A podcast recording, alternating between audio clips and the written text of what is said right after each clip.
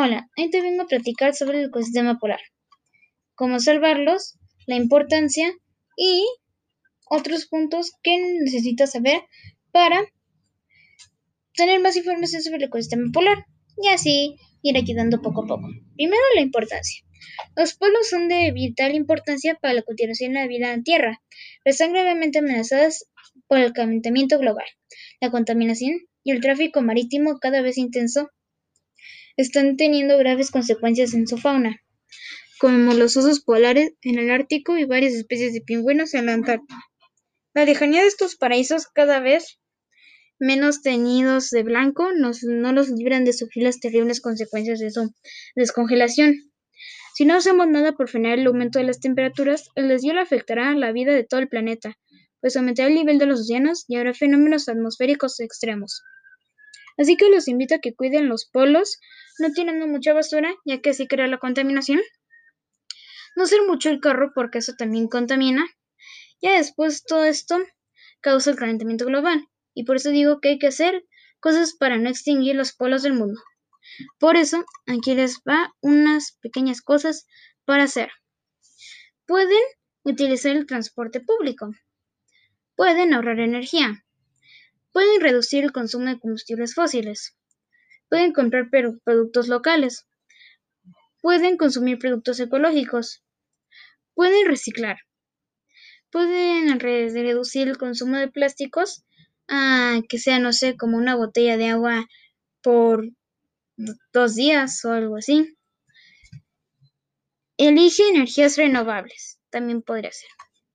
Ahora te voy a decir muchas especies del ecosistema polar que están en peligro de extinción ya que se están derritiendo sus hogares. Oso polar, Ursus marítimos, el zorro ártico, Alopex lagopus, la ballena beluga, Delfinapterus leucas, la morsa del Pacífico, Odovenus rosmarus. Ya que por el cambio climático no pueden sobrevivir teniendo calor, o por lo menos no pueden vivir sin casa, ya que donde viven son los polos, y pues el calentamiento global está derritiendo, y eso, y pasa debido a la contaminación. Producimos, ¿qué producimos? ¿Qué es lo que te había, con, lo que ya te había platicado? ahí están las cosas que puedes hacer para evitar. Ahora vamos a hablar sobre los puntos que antes tenía Antártida, que antes tenían los polos y los, y los puntos que ahora tienen los polos. Antes, antes todavía podías visitar los polos, ya que aunque era muy frío, todavía podías hacerte un pequeño campamento allí para sobrevivir. Ahora ya no puedes estar allí porque ya no hay muchas partes de nieve donde vivir o ya no hay mucho ya no mucho lugar donde poder hacer tus campamentos. Entonces, ya, ahorita ya no se puede ir por el, por el calentamiento, ya todo está derritiendo. También soy el único intentando salvarlo. Aquí les dejo una lista de otras asociaciones que hacen lo mismo que yo. Alianza Internacional de Osos Polares. Defensores de la Vida Salvaje. Vida Salvaje en el Mundo. Comité de Defensa de los Recursos Naturales. Conservación de la Naturaleza. Y la Organización para la Conservación Polar.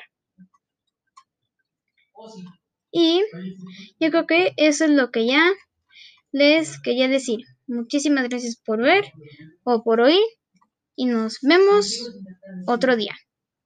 Bye.